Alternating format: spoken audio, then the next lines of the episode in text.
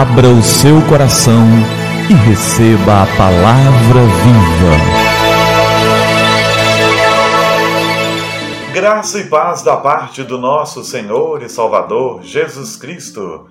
Eu sou o pastor Gilberto e eu quero te entregar a palavra viva. E o nosso tema de hoje é: Senhor, não estou fazendo nada de mal.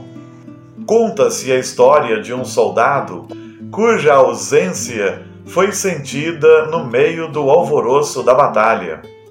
Ninguém sabia o que havia acontecido com ele. Sabia-se apenas que ele não se encontrava em nenhuma das fileiras.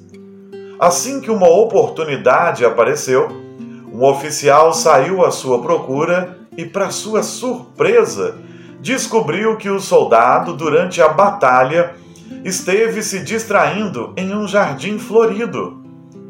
Quando lhe foi perguntado o que fazia naquele local, desculpou-se e respondeu: Senhor, eu não estava fazendo nada de mal.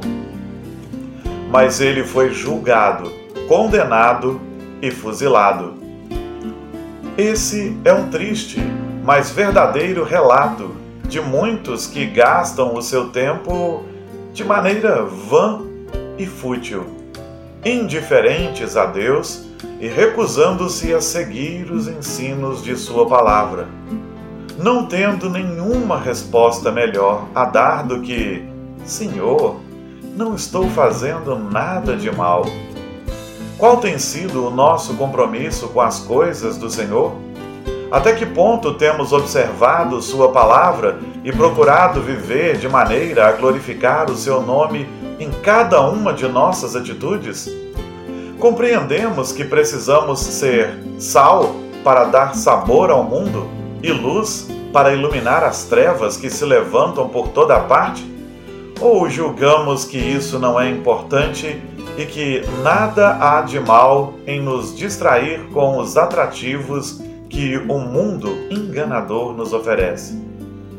É claro que precisamos de momentos de lazer e de entretenimento, de passear com os nossos queridos e de descanso para restaurar as nossas forças, mas, como bons soldados do Rei Jesus, devemos também estar preparados para servi-lo com grande determinação e alegria. E as bênçãos advindas do nosso trabalho para o Senhor produzem regozijo ainda maior do que aquele experimentado em nossos momentos de diversão pessoal. Você permanece firme nas fileiras do Senhor ou costuma se distrair longe dele?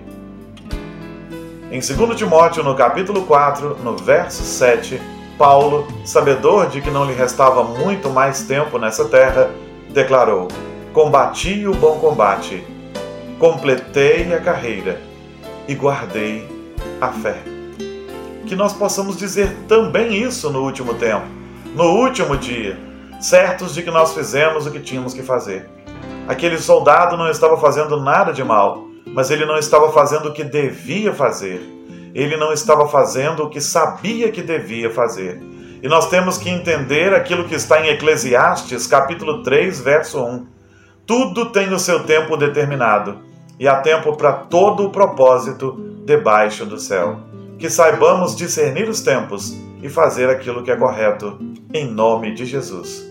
Vamos orar? É tempo de falar com o Senhor do universo. Pai, obrigado pela tua graça e pelo teu amor. Ensina-nos a discernir cada tempo em que estamos vivendo e que vivamos para o Senhor. Não fazer nada também é negligência, e aquele que sabe que deve fazer o bem e não faz, nisso está pecando, a gente sabe disso, a tua palavra nos diz. Então age com misericórdia, muita, grande misericórdia sobre as nossas vidas, ó Senhor. Toma-nos nas tuas mãos, opera com poder e grande glória, e que possamos fazer aquilo que fomos chamados para fazer, sem negligenciar ou nos distrair, porque haverá tempo para distração, haverá tempo para o descanso, mas que saibamos discernir cada tempo, em nome de Jesus. Amém. Amém. E que a palavra viva transborde em seu coração.